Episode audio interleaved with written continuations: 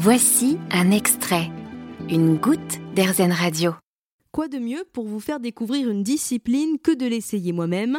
Expatrié en Bretagne depuis deux ans, c'est ici que j'ai découvert le longe-côte et croyez-moi, c'est l'endroit idéal pour le pratiquer.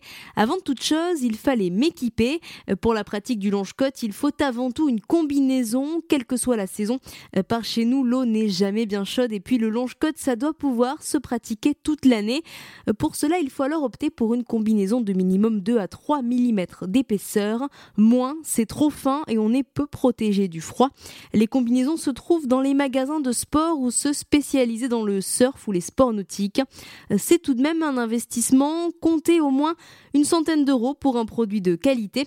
Deuxième chose indispensable, les chaussons les plus courageux pourront se lancer pieds nus, mais croyez-moi, on est vite saisi par le froid et ça finit par nous tétaniser. Je sais de quoi je parle parce que j'ai moi-même essayé. Pareil pour les chaussons, une épaisseur de 2 à 3 mm. Le principal étant acheté, on peut par la suite se laisser tenter par quelques petits accessoires et puis c'est vraiment pas ce qui manque dans les rayons. Euh, d'ailleurs, j'avoue que je me suis vite emballée et à la fin, la note était salée.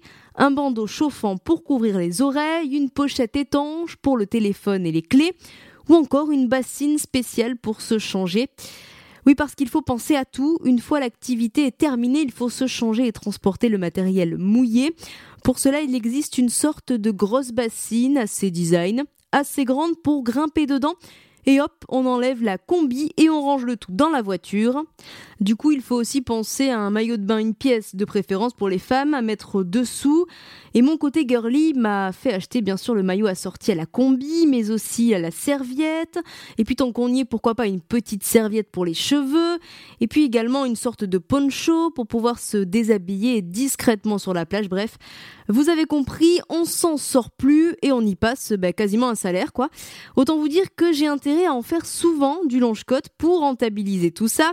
Et enfin, accessoire à rajouter qui peut être utile, celui-là, des gants en forme de palme pour aider à avancer.